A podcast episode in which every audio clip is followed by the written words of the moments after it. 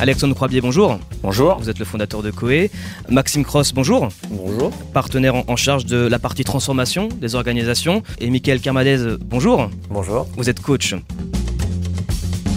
C'est quoi le plus dur? C'est définir son rêve, c'est euh, se dire de l'atteindre, euh, c'est de mettre les, se mettre en place, de se créer, de se créer des opportunités et les moyens de l'atteindre, ce rêve? Quelle est l'étape la plus compliquée? S'aligner avec son rêve, c'est le démarche d'une vie. Euh, puisque finalement, par définition, le rêve est inatteignable. Donc on court après euh, toute sa vie. Et, euh, et donc finalement, c'est pour ça qu'on passe son temps à se transformer, à se métamorphoser, à évoluer pour essayer justement de s'aligner avec ce rêve-là. Donc finalement, ce qu'on poursuit en tant qu'individu tout au long de sa vie, c'est comment est-ce qu'on aligne ce désir avec ce qu'on est profondément. C'est ce qu'on fait tous les jours en action au quotidien.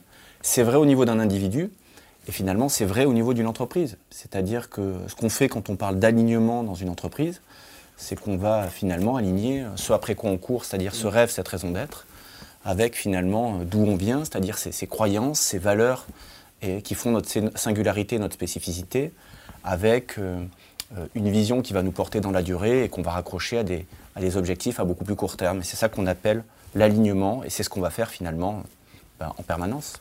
Moi, je pense que, en tout cas, dans l'observation, hein, qu'elle soit personnelle ou professionnelle, le plus dur, ça n'est pas de, de, de, faire émerger un rêve.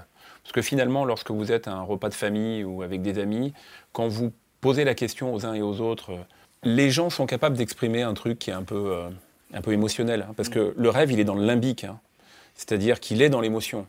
Euh, il n'est pas dans notre néocortex. Euh, et en l'occurrence, euh, les gens arrivent quelque part. Hein, et euh, ils vous parleront d'ailleurs souvent du rêve qu'ils ont eu et qu'ils n'ont jamais mis en œuvre, en l'occurrence. Dans, une œuvre artistique, enfin, c'est chacun son truc. En fait, le plus difficile, c'est de le mettre en action. Le mettre en action, c'est justement arriver à ne pas être otage de ses peurs et de ses conditionnements.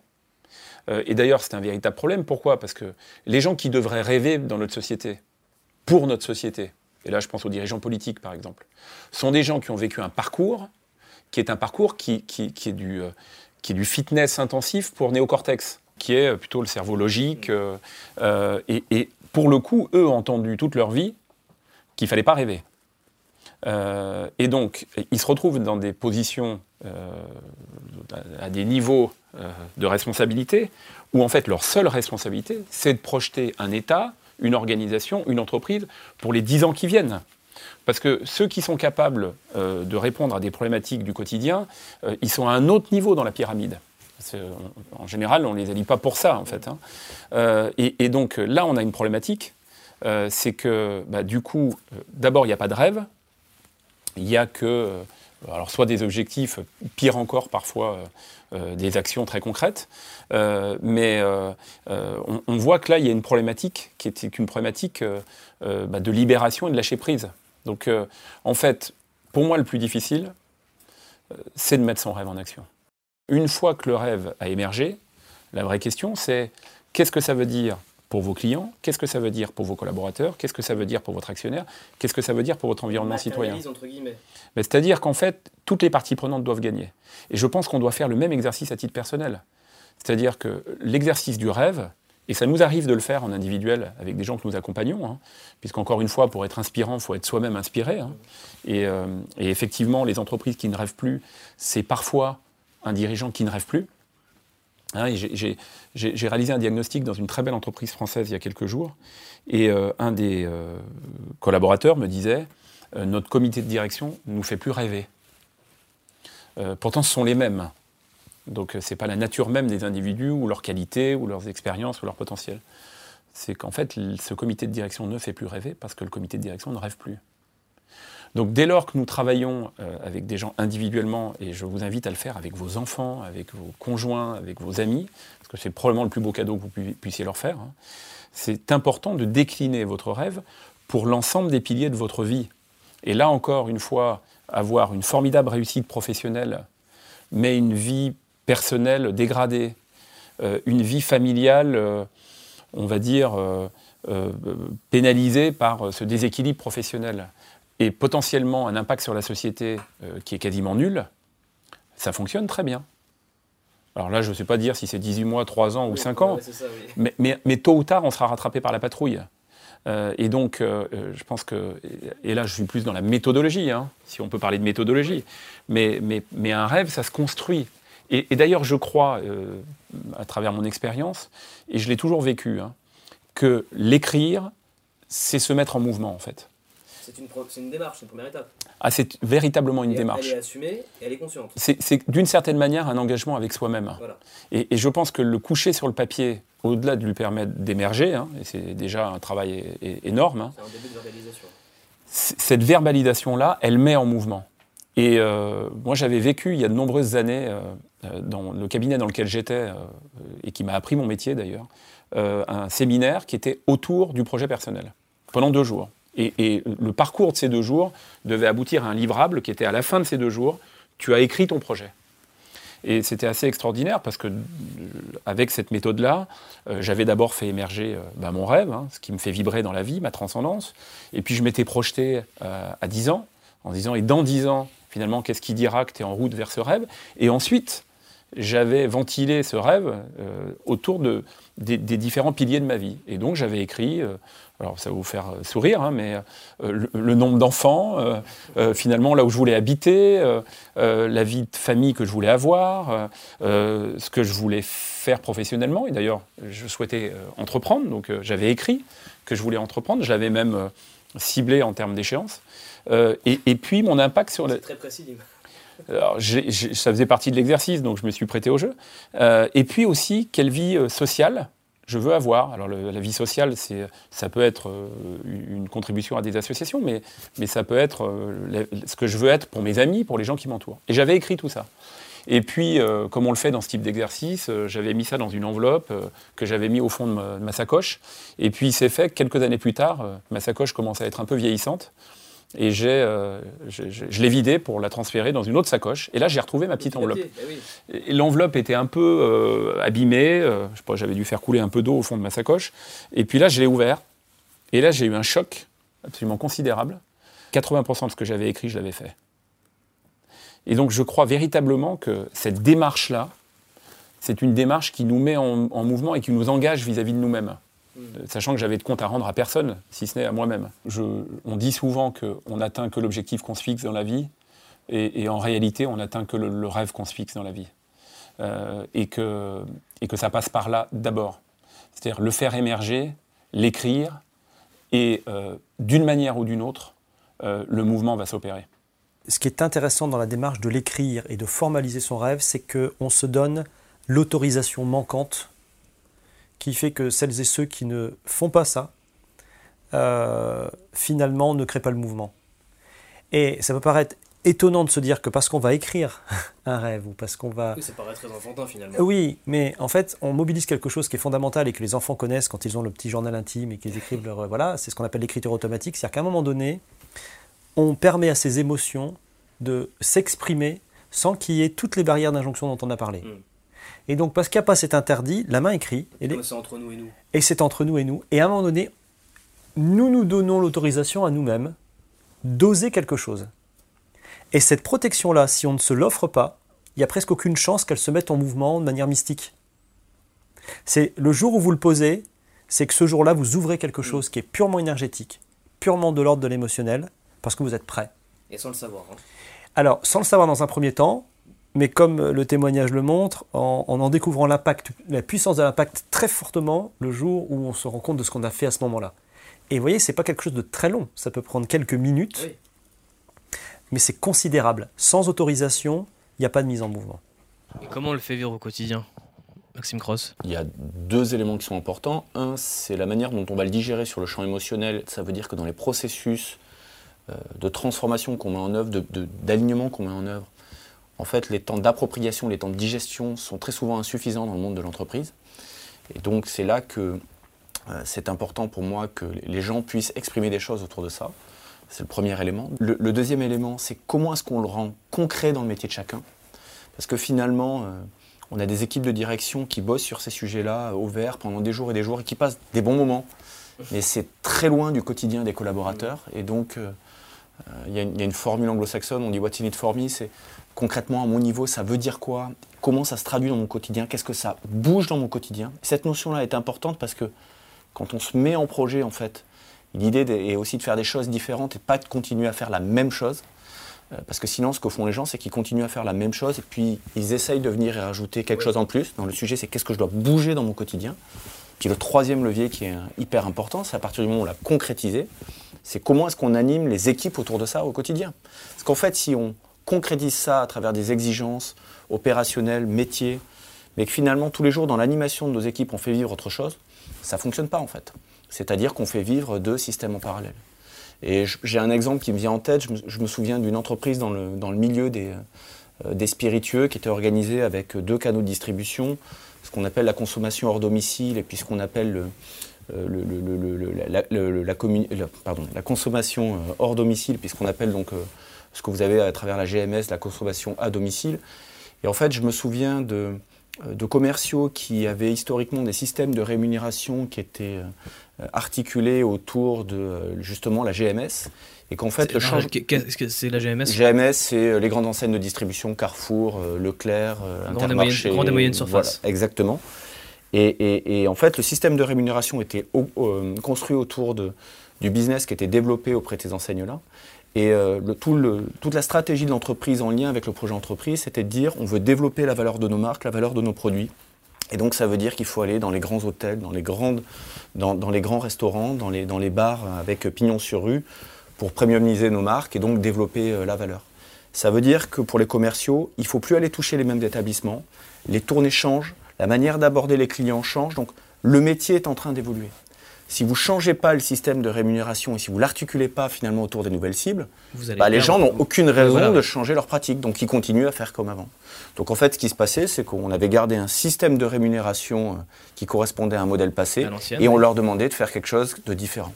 Et en fait, ce qui fait que cette entreprise-là a réussi à transformer son modèle, c'est quand ils ont animé les équipes autour justement des nouvelles cibles et qu'ils ont fait bouger le système de rémunération en alignement. Exactement. Et c'est de l'accompagnement du changement on, a parlé euh, de, ce que c'était que la contagion émotionnelle et, de l'incarnation euh, à plusieurs reprises. Euh, on a tous vécu ce, qu'est une, contagion émotionnelle négative. C'est-à-dire que quand on ne va pas bien dans sa vie, généralement on s'entoure de gens qui ne vont pas bien et on se complaît à aller pas bien. 1 plus 1 plus 1 plus 1, voilà, puis on est très bien ensemble. puis à un moment donné, pour des raisons que maintenant nos éditeurs comprennent, c'est-à-dire une capacité à se remettre en énergie, voilà, eh bien, la flamme euh, réchauffe, mhm. et subitement, bah, on se relie plutôt avec des gens qui ont cette flamme, et puis finalement, euh, celles et ceux avec lesquels on, creusait notre trou, finalement, se deviennent un peu, un peu lourds à, emmener. Donc euh, il y a bien un changement énergétique. Sinon, on les accompagne avec nous. On peut leur le proposer ou faire en sorte qu'ils... Mais bon. fondamentalement, dès qu'on parle de rêve et tout ce qu'on peut faire dans les organisations, il y a une condition de succès qui est incontournable. C'est que celui ou celle qui est à la tête de l'organisation, a ce rêve à partager. Si c'est fake, s'il y a de la simulation, ou s'il y a simplement une envie d'y croire, mais qu'il n'y a pas d'incarnation, à chaque fois qu'on va descendre d'un cran au sens de ce qu'est une hiérarchie, le delta va grandir, grandir, grandir, grandir, et ce qui semble être une paille au départ ou un tout petit truc devient à la fin un tronc d'arbre. Hmm. La bonne nouvelle, c'est que l'inverse fonctionne. C'est que quand on a des dirigeants qui incarnent énormément une énergie liée à leurs rêves, le phénomène multiplicateur dans, euh, alors j'aime pas le mot de descente, mais disons dans le déploiement, si on le dit comme ça, au sens de ce que c'est euh, euh, typologiquement qu'une organisation sur, le schéma, sur le schéma hiérarchique, c'est vertueux. Et donc, la difficulté pour une organisation, pour faire vivre cette énergie de, et ce rêve et, ce travail autour du rêve, n'est pas tellement de travailler sur le comment tout de suite. C'est parce que c'est ça le, euh, le réflexe. Euh, oui, c'est la question qu'on se pose, comment on fait? Comment on fait, qu'est-ce qu'on fait? Euh, Voilà. Quand on en est là, la solution. on perd très vite le sens. Si à chaque fois on se reconnecte sur le pourquoi on fait ça, c'est quoi le sens? Surtout quand on sent une forme de démobilisation. on évoquait, le pourquoi c'est l'inconfort. Et le pourquoi c'est l'inconfort. Et surtout, c'est quand même très confortable du coup de se concentrer sur la démobilisation parce que pendant qu'on regarde la démobilisation des uns dont nous sommes responsables, on évite de se poser la question du pourquoi on n'est pas capable de les maintenir en énergie. Et malheureusement, on est souvent confronté à ça, et ça a été tout le drame des formations pendant des années. On en a parlé sur le podcast 1, c'est que quand on fait de la formation sur les échelons tactiques et opérationnels, afin de faire partir de là quelque chose, c'est toute, la mode des bottom-up, etc., c'est faire porter à des gens dont ce n'est pas la mission une action sur l'organisation qui appartient à d'autres, et notamment aux directions. Et c'est tout ce qu'on met en place dans la mécanique du rêve, c'est-à-dire que si c'est incarné en haut lieu, même si on est très maladroit sur le comment et sur le geste à la fin, parce que c'est très incarné, ça aura une portée vertueuse. Donc le ruissellement et le partage de l'ambition du C'est rêve. c'est le mot que je cherchais. Voilà. L'énergie potentielle du ruissellement, quand l'énergie est positive, est extrêmement vertueuse. D'ailleurs, il y a- il y, a un fort paradoxe euh, dans, dans les organisations aujourd'hui. On voit naître de plus en plus de démarches euh, de- de- d'émergence du rêve en bottom-up, d'émergence de la vision en bottom-up, où on va aller chercher chez les collaborateurs des éléments de la vision, d'ailleurs qui conduisent à accoucher d'une vision à rallonge, qui essaye de réconcilier en une phrase les motivations de tout le monde. Ça fait partie aussi du process pour réunir tout le monde et qu'on aille tous dans la même direction. Absolument, mais en fait, c'est pas là qu'on les attend. C'est-à-dire qu'à la tête de l'organisation, il y a des gens qui sont là pour voir, et le terme est, est volontairement celui-là, hein, pour avoir une vision que les autres ne peuvent pas avoir, non pas parce qu'ils n'en ont pas l'intelligence, euh, les moyens, parce qu'en fait, ils sont à un niveau dans l'organisation qui ne leur permet pas de voir aussi loin. Et, le paradoxe, c'est quoi? C'est qu'on aboutit aujourd'hui, et euh, je suis régulièrement sollicité sur le sujet, sur des demandes de aidez-nous à faire émerger le rêve et la vision par les collaborateurs, euh, dans une approche que je qualifierais parfois d'assez démagogique. Mais dans le même temps, ces mêmes organisations pondent des process sur le métier des collaborateurs qui viennent du haut. Et donc le système s'est complètement inversé. Et c'est pour ça d'ailleurs Eh qu'il oui. s- qu'il se désaligne. Mais oui. C'est-à-dire qu'on écrit la technique de vente à des gens qui font le métier de du commerce depuis 30 ans, euh, mais dans le même temps, on leur demande ce que devrait être la vision de l'entreprise. Et pire encore, c'est qu'on va même jusqu'à leur demander ce que devraient être les valeurs de l'entreprise. Or, le système, il a des valeurs, il a un rêve, et il est autonome autour de ça. Et en fait, la clé, ça n'est pas euh, de changer en permanence, parce que ça, j'y crois pas une seconde.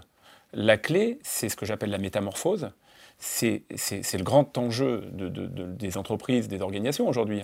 C'est comment, dans un monde qui change, on reste aligné avec cette colonne vertébrale. Prenons l'exemple de, Disney Company, euh, dont euh, le rêve est de permettre à chaque adulte de, réveiller l'enfant qui sommeille en lui. ouais. Voilà, donc euh, là, je ne- on pourrait passer euh, du temps sur, l'histoire et la vie de Walt Disney, hein, qui, euh, euh, qui n'a pas eu une enfance très heureuse. hein. Et en fait, il a fait de son entreprise un moyen de justement faire renaître cette enfance chez les adultes. Il- l'a fait en partie pour lui-même et pour les autres. De toute façon, un rêve est toujours aussi altruiste qu'il est égoïste. Et c'est cet équilibre-là qui fait qu'il il est, il est efficace. Bon, donc Walt Disney a posé ça. Euh, dans les années 50, permettre à l'enfant qui est en nous de renaître, c'était à travers des films d'animation. Et c'était très bien comme ça. Euh, sauf que quand ils se sont posé la question euh, dix ans plus tard, ou 20 ans plus tard, bah là, ils se sont aperçus que faire renaître un enfant, c'était euh, le jardin en bas de la maison, le tourniquet, le toboggan. Et ils ont créé des tourniquets, des toboggans géants, et ça s'appelle euh, Disney World, Disneyland, euh, pour le premier d'entre eux. Et finalement, euh, la question que doit se poser Disney aujourd'hui, c'est toujours la même.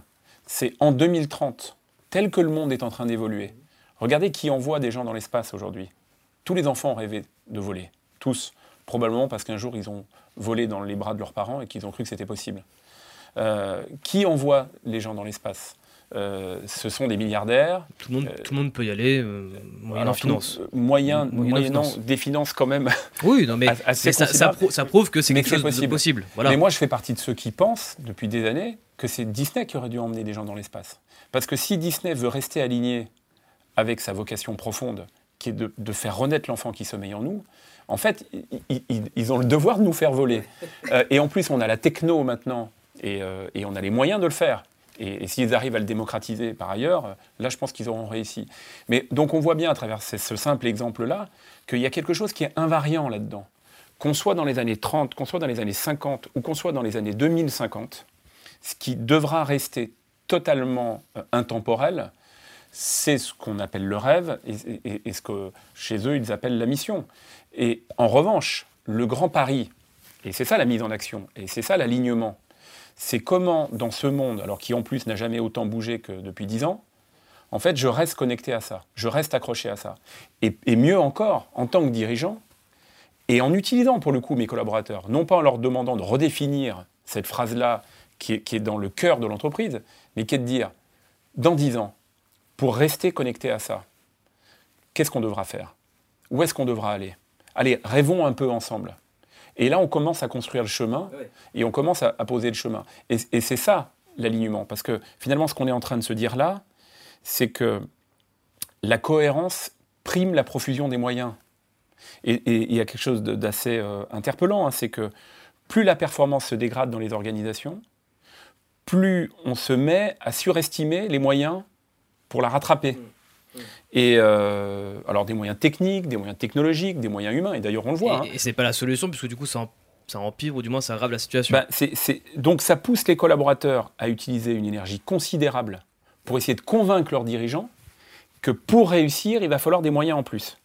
Et en fait, en se posant la question des moyens, on ne se pose pas la vraie question, qui est que finalement, et ça n'est pas une question, hein, qui est un constat, si la performance se dégrade, c'est que le système se désaligne.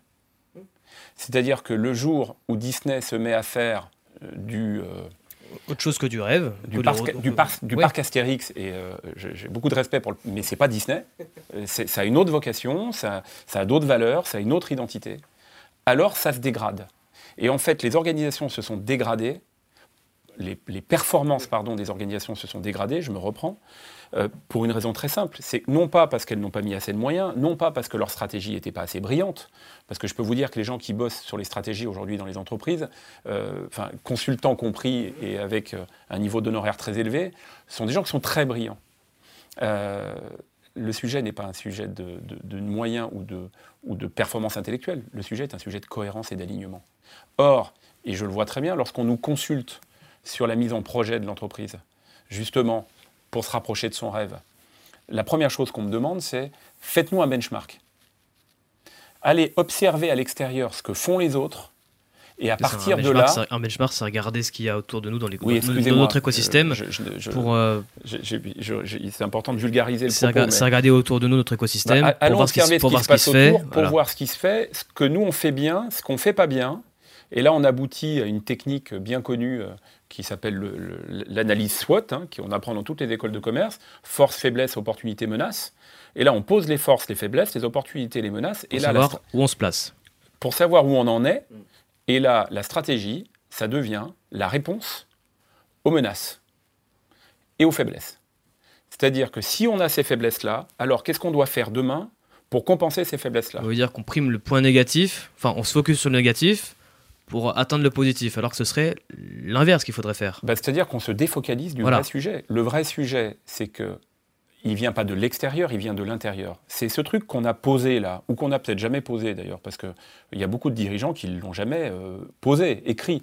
C'est D'ailleurs, quand les fondateurs sont encore là, on n'a pas besoin de le faire. Ils le portent, ils l'incarnent chaque jour, dans chacune de leurs satisfactions, dans leurs célébrations, dans leurs coups de gueule aussi. C'est que ça transpire tous les jours.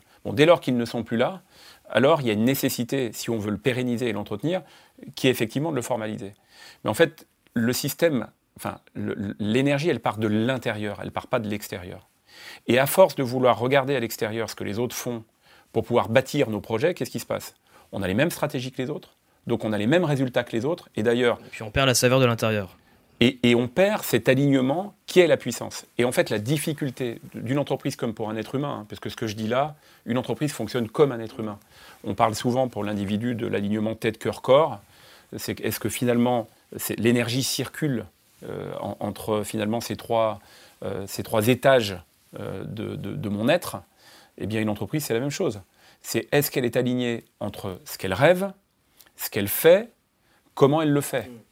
Et, ça, et ça aujourd'hui, ça n'est pas le cas. Et donc, la conduite du changement est devenue un usage quasiment permanent. Les gens parlent plus de girouette que de conduite du changement.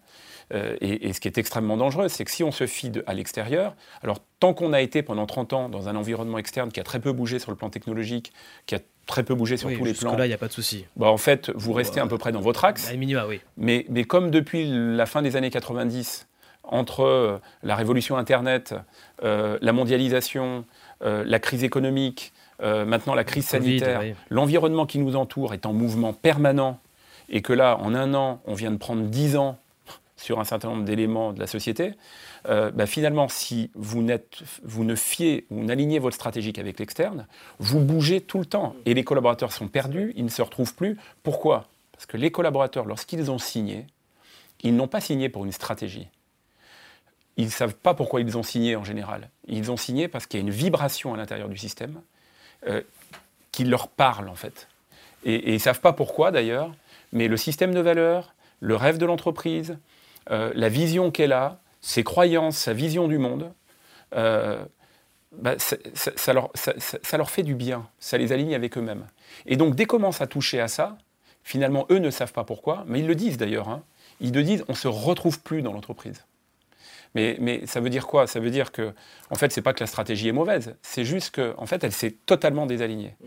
Et ce que les gens, enfin, ce que l'ensemble des organisations aujourd'hui appellent des transformations, puisque je pense que c'est le terme qui est le plus utilisé depuis trois ans, euh, ça n'est pas d'un changement. Ça n'est pas comment on peut s'en sortir dans un monde qui change. C'est absolument comment je peux rester aligné avec ce qui fait mon identité, avec ce qui fait ma vocation, avec ce qui fait mes valeurs, dans un monde qui change. Et on en reviendra plus tard parce que le changement fait peur. Bien sûr, mais en cela, il n'y a pas de changement. Justement, c'est pour ça qu'on appelle le mot transformation. C'est ça qui est intéressant, puisque d'ailleurs, la première chose qu'on leur dit, c'est ce qui ne change pas. Et oui, voilà. Pourquoi on est là? Avec quelle valeur on le fait? Euh, C'est quoi notre vocation? Euh, et, ça, c'est fondamental. Et, là, on pourra aborder un point, puisqu'on a été aidé, les entreprises ont été encouragées par l'État à travers la loi Pacte, euh, qui est une loi qui encourage, plus que ça encore, les entreprises à formaliser leur mission. Euh, et donc, on parle de l'entreprise à mission, hein, qui, est, euh, euh, qui, est, dans l'air du temps depuis un, certain nombre, enfin, depuis quelques années maintenant. et, c'est très bien d'ailleurs, parce que ça a obligé les entreprises à, d'ailleurs mettre dans leur statut le sens de leur entreprise. Donc, je trouve que c'est une dynamique qui est extrêmement intéressante. Mais en fait, moi, ce qui m'intéresse, c'est pas l'entreprise à mission, c'est l'entreprise en mission. Et la différence entre les deux, c'est qu'une entreprise à mission, elle met effectivement sa mission dans ses statuts, mais l'entreprise en mission, elle est chaque jour en chemin et en mouvement et en action vers cette mission. Et, je pense que euh, le propos là, euh, et, moi ce qui me tient à cœur, hein, c'est de dire, en fait, euh, l'important c'est l'alignement du système. Et donc comment on garantit cet alignement? Et on doit tous être garants de cet alignement.